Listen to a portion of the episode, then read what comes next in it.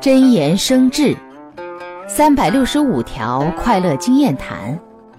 十五，每当见到心情不好的人时，要用柔和的语言劝慰他不要烦恼；每当见到身心痛苦的人时，